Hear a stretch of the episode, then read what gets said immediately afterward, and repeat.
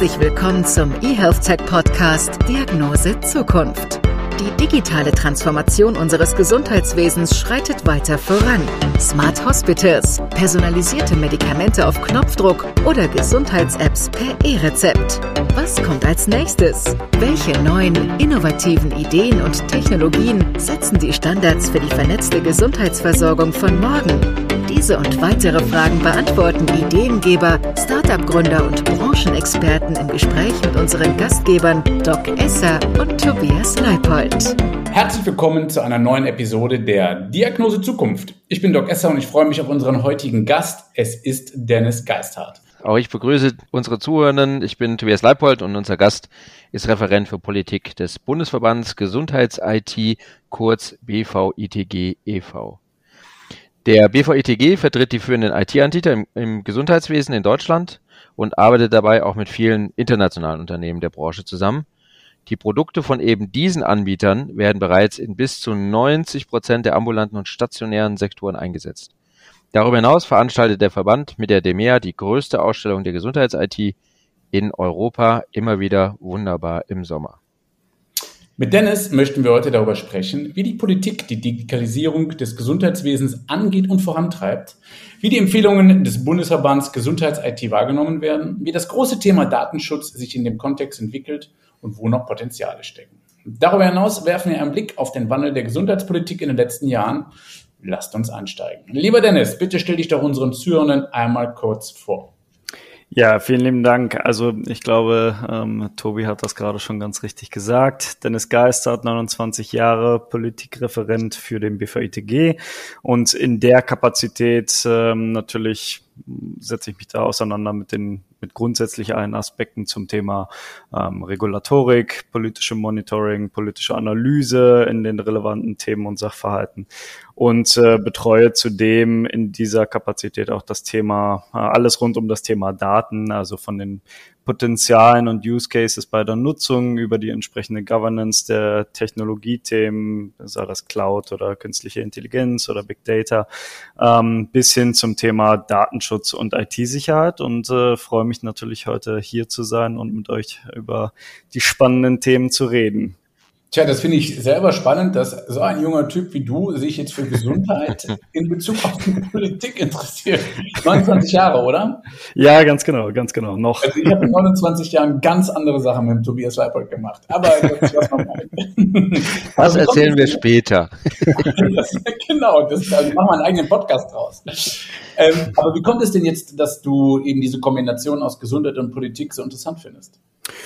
Ach, ich glaube, das ist äh, das ist eigentlich relativ naheliegend. Ich meine, wenn wir uns ansehen, über welche Themen wir gerade sprechen und an welchem ähm, Punkt in dem Prozess, sage ich mal, wir wir gerade im Gesundheitswesen stecken, dann ist das einfach ein sehr spannendes, sehr ähm, schnelllebiges und trotzdem sehr komplexes Gefüge. Ähm, ich glaube, so einen kompletten Sektor oder eine komplette Branche in eine, durch eine digitale Transformation zu führen und da mitzugestalten und das alles mit zu begleiten, ist natürlich auch ähm, für mich als Person sehr, ähm, sehr spannend. Äh, und das alles in einem hochregulierten Feld zu machen, macht das alles noch spannender. Und äh, dann ist natürlich da auch, äh, das kann man, glaube ich, nie außen vor lassen, dieser ähm, ja, gesellschaftliche Impact oder diese gesellschaftliche Bedeutung, die damit beikommt, eine ganz essentielle, warum man da auch mit Herzblut und, und Motivation dabei sein kann. Aber wie darf ich, beziehungsweise wie dürfen wir uns denn jetzt deine Arbeit bei dem Verband ganz konkret vorstellen? Ach, das ist ganz unterschiedlich, je nachdem, in welchem Themenbereich wir uns da auf, aufhalten. Also ein Großteil ist natürlich ähm, Kommunikation, ähm, viel nach intern, aber natürlich auch viel, viel, viel, viel nach extern. Ähm, in erster Linie sind wir da Ansprechpartner für, für unsere Mitglieder, wenn, wenn die irgendwelche Themen oder Fragen haben, zu denen sie ähm, eine Einschätzung wollen oder die sie als bedrohlich oder, oder zumindest interessant äh, empfinden, dass wir uns dann da zusammen hinsetzen und das da äh, Positionen und, und, ähm, und Inhalte erarbeiten. Aber natürlich ist ein extrem großer Teil auch extern der Austausch mit anderen Institutionen, mit, mit der Regierung, mit dem Parlament, äh, auf Landesebene, auf Europaebene, mit anderen Verbänden.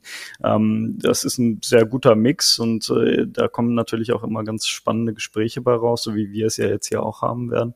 Ähm, ich glaube, das Ziel dabei ist immer das gleiche, die, die Identifikation von wichtigen Themen und dann natürlich auch ganz wesentlich die inhaltliche Aufbereitung und die Ausarbeitung von entsprechenden Positionen, um dann natürlich auch die, ähm, den Transformationsprozess so ein bisschen zu beflügeln. Und wenn wir, mhm. also das wäre jetzt der Top-Anspruch natürlich, ne? wenn, wenn wir das alles äh, so auf die Art und Weise umsetzen können, dann äh, ist das schon, äh, glaube ich, ein Großteil der Arbeit. Also es gibt ja auch nicht so viele, die sagen, dass sie die Regulatorik spannend finden. Ich kann es aber nachvollziehen, denn äh, mit unseren Lösungen, äh, die wir so äh, auf dem Markt haben, sind wir oft ja auch in diesen Bereichen vorgestoßen und man kann mhm. relativ viel auch tatsächlich gestalten. Aber passend dazu ähm, Würde mich mal interessieren, ihr, ihr veröffentlicht seit mehreren Jahren auch immer wieder Stellungsnahmen zu Gesetzesvorhaben. Ich glaube, es ist ja auch so, dass mhm. man sogar aufgefordert wird, zum Teil vom, von den Ministerien, dort mhm. äh, Vorschläge äh, rein zu, zu, zu schreiben. Ähm, dabei sind ja globale Themen oder unterschiedlichste Themen, die da äh, angesprochen werden. Digitale Schnittstellen zur Datenübermittlung, Interoperabilität, Pflegemodernisierung, ärztliche Tätigkeit und so weiter und so fort. Sag mal, wie, wie, wie funktioniert das? Wie, wie, wie kommt ihr dazu? Wie geht ihr dann davor? Und wie, wie wird denn das von der Politik so aufgenommen? Also, oder hast mhm. du das mhm. Gefühl, man, man pustet da Informationen rein und es, es passiert nicht viel? Ähm, ja, das ist ganz unterschiedlich, würde ich sagen. Das ist sehr stark abhängig von, äh, vom Gesetz und vom Input, der geleistet wird und natürlich dann auch von dem Stakeholder, mit dem man das, äh, mit dem man das macht. Also Grundsätzlich ist es so, das hast du ganz richtig gesagt, wir werden aufgefordert, wenn wir als maßgeblicher Verband für ein entsprechendes Gesetz wahrgenommen werden, da eine entsprechende Stellungnahme abzuliefern und äh, werden dann natürlich auch eingeladen, ähm, die vorzustellen, beziehungsweise in einer Anhörung nochmal unsere, ähm, unsere Kernpunkte da kurz vorzutragen. Ähm, wie das angenommen wird, das hängt ganz vom Thema ab. Also wir nehmen es tatsächlich so wahr oder wir haben es jetzt in kürzer, kürzester oder in der Vergangenheit so wahrgenommen, ähm, dass das sehr abhängig von dem von der Administration ist. Ähm, wir haben ja bei unter unter der Administration von Jens Spahn drei doch sehr große ähm, Digitalisierungsgesetze begleiten dürfen, die immer mit sehr kurzer Frist und sehr ähm, ja straffem Zeittempo ähm, oder Zeitrahmen dann umgesetzt und kommentiert werden musste. Das hat natürlich, wenn man, wenn man sich das, ähm, diese ganze ähm, Maschinerie, die dahinter steht, um eben so eine Stellungnahme ähm, zu erarbeiten, dann hat, dann hat das natürlich irgendwie ähm, auch Auswirkungen auf den Prozess, ganz klar. Ne? Wenn, wenn man innerhalb von drei Wochen ähm, Gesetzestexte mit 150 plus Seiten und dann auch noch fachlicher Bewertung ähm, äh, ja, umsetzen oder, oder erarbeiten soll, dann ist das erstmal schwierig, ne, ganz klar. Was wir wahrgenommen haben, ist aber, dass das im Nachgang ziemlich positiv immer wahrgenommen wird. Also wir sind da sehr wohl Aufhänger für Gespräche, hauptsächlich natürlich dann auch im Parlament, weil die natürlich auch nicht zwangsläufig die Zeit haben, sich da mit jeder kleinen Einzelheit ähm, so tief auseinanderzusetzen. Und das bieten uns eben unsere Mitglieder, die da natürlich auch sehr stark in dem, in dem Prozess involviert sind, die mit großer Expertise dahinter stehen und äh, das äh, sozusagen begleiten. Und ähm, da hör, stoßen wir, glaube ich, schon auf sehr offene Ohren. Ähm, Jetzt sind Stellungnahmen natürlich eins der, ähm, der dieser traditionellen Tools, äh, die wir benutzen. Also ihr kennt die alle Pos Positionspapiere, etwaige Pressemitteilungen etc. pp. Ähm, ich glaube, was uns besonders gut in, in der Vergangenheit gestanden hat, ist auch proaktiv auf Themen draufzugehen. Also proaktiv Themen zu identifizieren und die zu gestalten, auch mit Inhalten zu füllen. Da treffen wir sehr stark auf offene Ohren und das äußert sich dann natürlich auch darin, dass, ähm, dass das gehört wird und umgesetzt wird im Idealfall. Du hast ja jetzt erst äh, vor kurzer Zeit und das aber auch in Regelmäßigkeit seit mehreren Jahren Stellungnahme zu den Gesetzesvorhaben eben geschrieben und eben auch da zum digitalen Gesundheitswesen. Digitale Schnittstellen zur Datenübermittlung, Interoperabilität, Modernisierung der Pflege. Ähm, wird das denn positiv von der Politik aufgenommen? Ähm, bekommt ihr dann auch ein Feedback oder denken die sich eher so, oh nee, nicht die schon wieder? Nein, ich glaube, das wird schon positiv wahrgenommen. Ich meine, das wird ja auch nicht ohne Grund nachgefragt. Ähm, die, die Politik ist äh, natürlich auch in ihren äh, Ressourcen irgendwie begrenzt. Ich meine, also ich meine das gar nicht böse, aber die Kapazitäten, die, die so ein Bundestagsbüro hat oder die so ein, so ein äh, Ministerbüro hat, die sind auch begrenzt. Ne? Und das heißt immer, man kann da nicht 100 Prozent alle ähm, Perspektiven beleuchten und das ist auch gar nicht Sinn der Sache. Deswegen gibt's uns ja, ne? dass wir eben nochmal auch unsere Perspektive da einbringen können und auch nochmal unsere ähm, ja, Flaggen setzen können, wo, wo bei Punkten, die wir kritisch sehen, aber natürlich auch bei Punkten, die wir, die wir befürworten, für die wir uns auch seit längerer Zeit eingesetzt haben.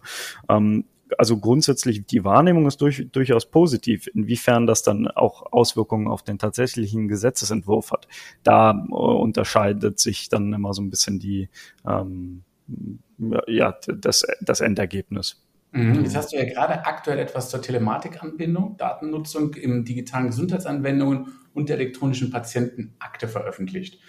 Ja, wie siehst du denn diese Themen jetzt aus deiner Warte heraus? Also hat sich da was getan oder ist da viel Luft nach oben? Mm, das dürfte die Stellungnahme dann zum DVPMG gewesen sein, ne? zum digitalen äh, Gesundheitsversorgung, nee, digitale Versorgung und Pflegemodernisierungsgesetz war, glaube ich, das, das Akronym. Genau. Ja. ja, ja, also die, die gleichen sich ja da alle dann doch. ja, das war ein ziemlicher Gewaltakt, das muss man auf jeden Fall sagen. Auch da hatten wir wieder eine relativ kurze Zeit ähm, dazwischen oder also nach der Umsetzung oder der Verabschiedung dieses Gesetzes gab es ja dann den Regierungswechsel ähm, von, von der großen Koalition jetzt auf die Ampelkoalition.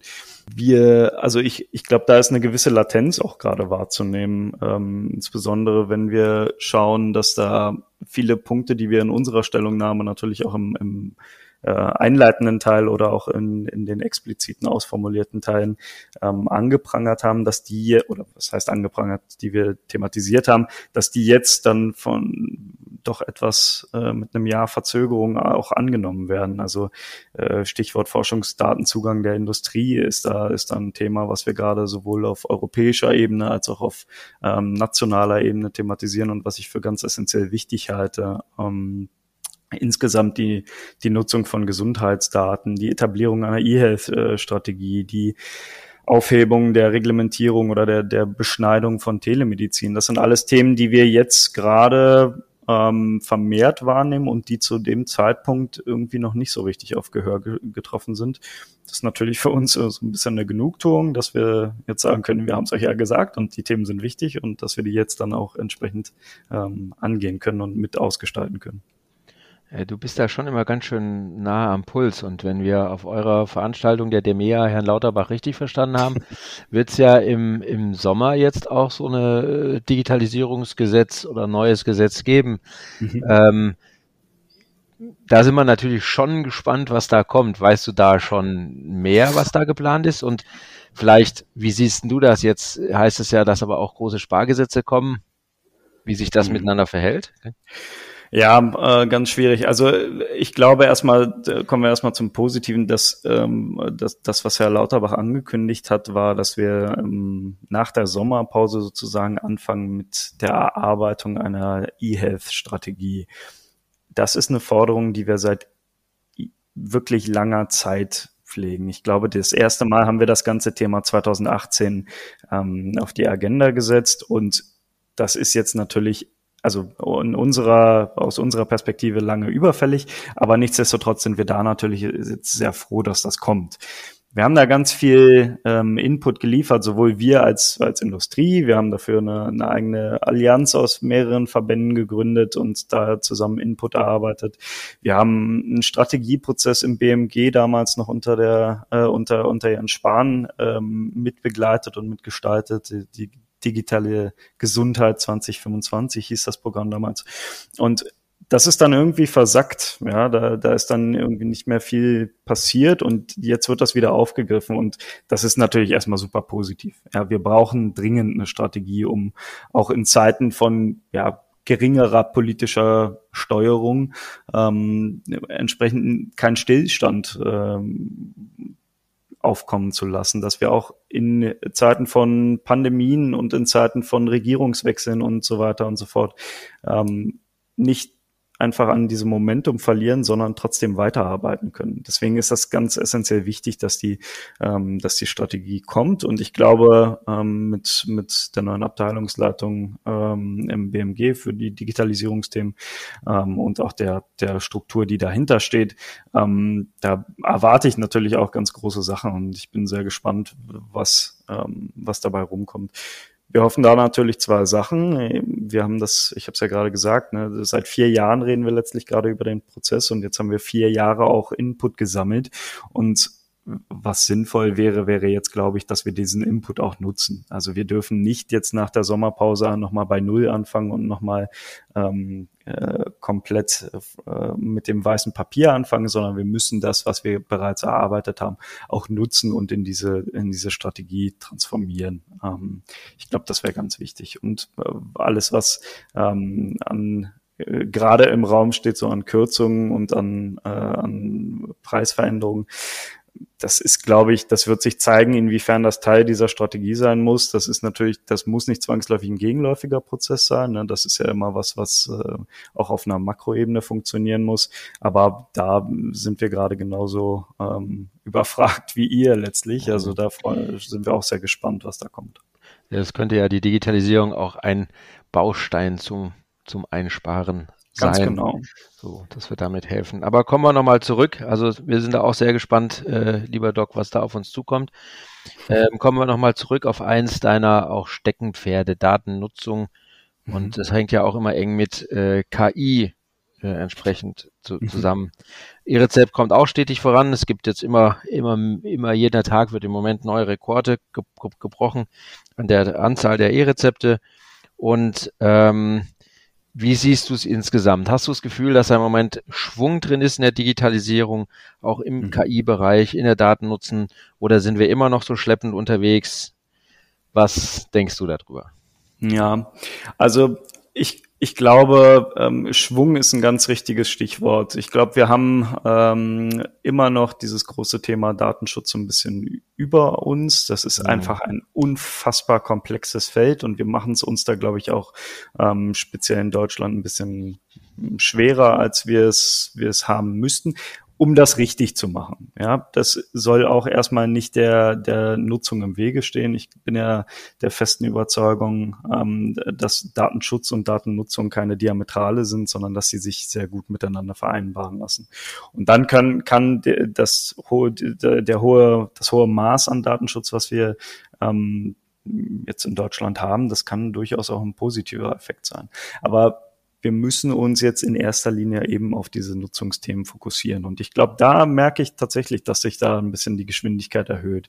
Ähm, wir haben im äh, Koalitionsvertrag ja alle lesen dürfen, dass wir ein Gesundheitsdatennutzungsgesetz bekommen ich krieg auch immer mal wieder ähm, mit, dass es da jetzt ein erstes Datum gibt oder eine erste, ähm, eine erste äh, Zeitrahmen, in dem man damit rechnen kann. Das wird dann nach, nach, nach gewisser Zeit wieder revidiert. Aber da ist auf jeden Fall ähm, Dampf auf dem Kessel, glaube ich. Und ich glaube, das ist das, was dieses Signal, das, was wir alle haben wollen.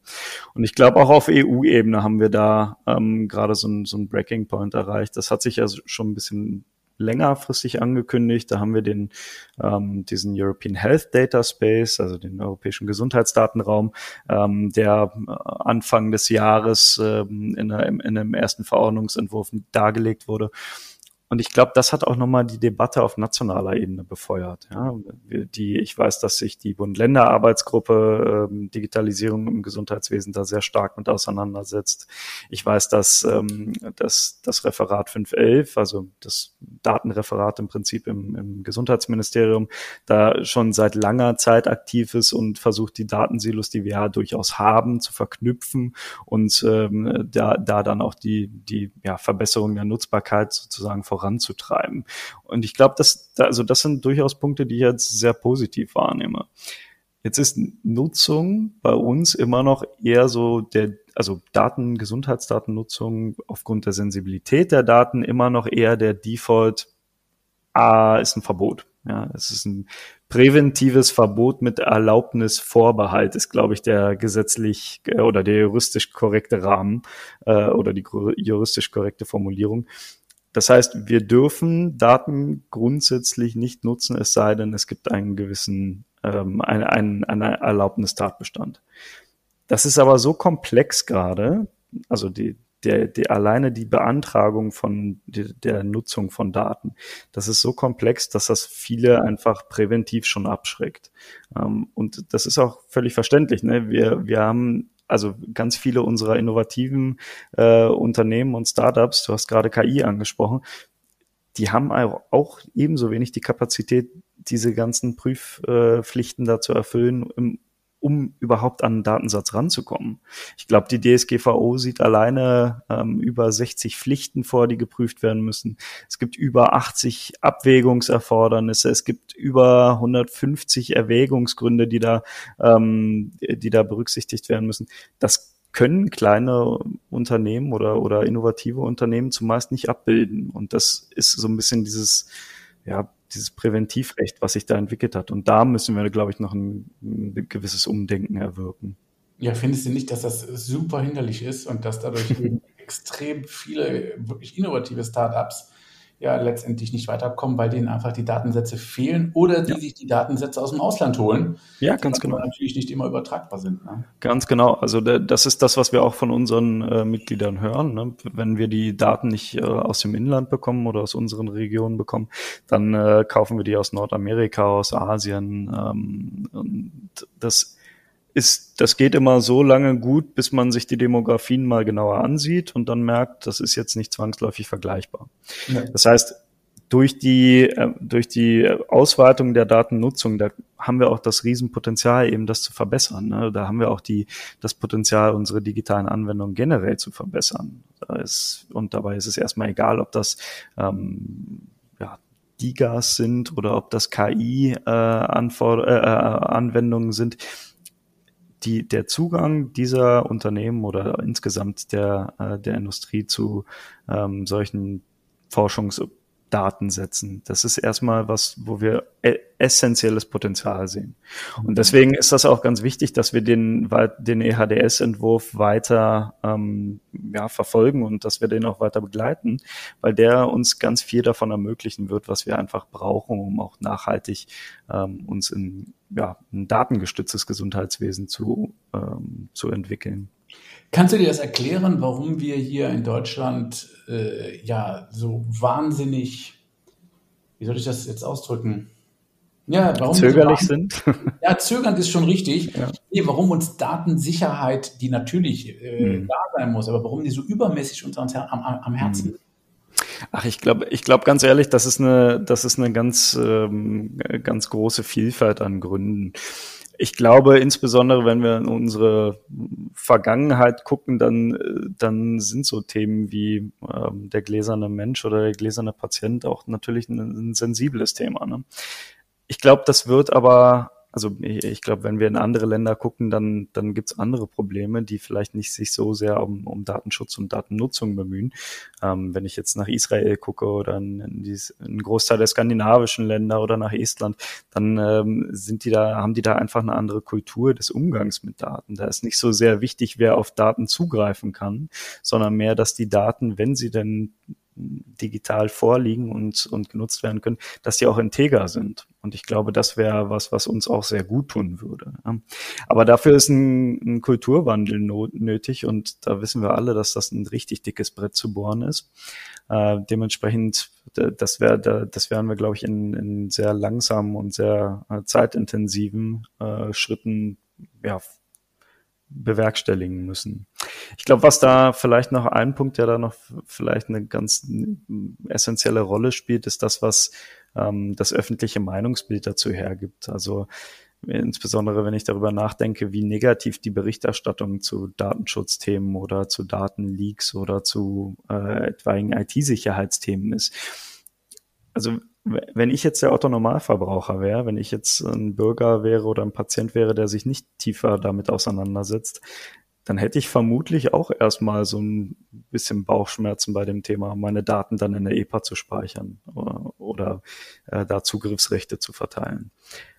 das ist aber, also das wird bestärkt durch diese negative Berichterstattung. Und wenn wir das schaffen, da zumindest eine objektive Berichterstattung äh, mit einfließen zu lassen und, und das ist, glaube ich, nochmal ein ganz, ganz essentieller Punkt, da auch stärker darüber aufzuklären ja, oh. über die Potenziale, über die Folgen, über die Mehrwerte, aber natürlich auch über die Risiken. Und das, das muss ganz klar sein. Ne? Das ist ein, das ist ein Riesenschritt, den wir machen können. Also den, die Patienten und die Bürger in die Lage versetzen, informierte Entscheidungen zu treffen bezüglich der Nutzung ihrer Daten und auch des Schutzes ihrer Daten. Das ist ganz essentiell. Und das ist nicht nur bei den Autonomalverbrauchern und bei den, ähm, bei de, de, den Bürgern so generell notwendig, sondern das ist auch in den anderen Entscheidungsstrukturen ganz essentiell. Also in der Politik, in der Industrie selber auch die, die Verwendung von entsprechenden Technologien und Daten da, darüber aufzuklären, was da möglich ist oder was da aktuell nicht von den Rahmenbedingungen abgedeckt wird. Das ist, glaube ich, auch nochmal ein ganz essentieller Punkt. Ja, ich glaube einfach auch tatsächlich nochmal auf, auf Aktualität prüfen und diese Aufklärung, auch diesen Sinn dahinter. Warum machen wir das? Es geht nicht nur darum, Daten zu nutzen, um dann äh, wahnsinns Geld zu verdienen, sondern ich glaube, da sind wir uns hier alle einig, dass man da tatsächlich ähm, wahnsinnig sinnvolle Bewertungen von Therapien vornehmen kann. Jetzt äh, stehen wir aber erstmal wieder vor dem Herbst und äh, man kriegt so ein bisschen den Eindruck wieder, ich weiß nicht, wie es äh, bei euch ist, Doc, Corona rückt wieder ein bisschen mehr in den Vordergrund. Äh, Lauterbach hat auch eher so einen kritischen Blick, glaube ich, drauf. Ähm, was denkst du, sind wir gut aufgestellt für so ein Szenario? Sag mal, aus politischer Sicht? Tja, das ist, glaube ich, die, die Frage, die uns gerade alle umtreibt. Ne? Also ich glaube, was wir ähm, in der Vergangenheit jetzt gesehen haben, ist, dass wir zumindest was unsere Lösungen und unsere, ähm, dass, dass die Lösungen, die wir anbieten konnten in den äh, vergangenen Wellen, dass die relativ schnell zur Verfügung gestanden haben ich glaube, ähm, auch wenn die nicht von Anfang an perfekt waren, das ist vielleicht nochmal so ein zweiter Punkt.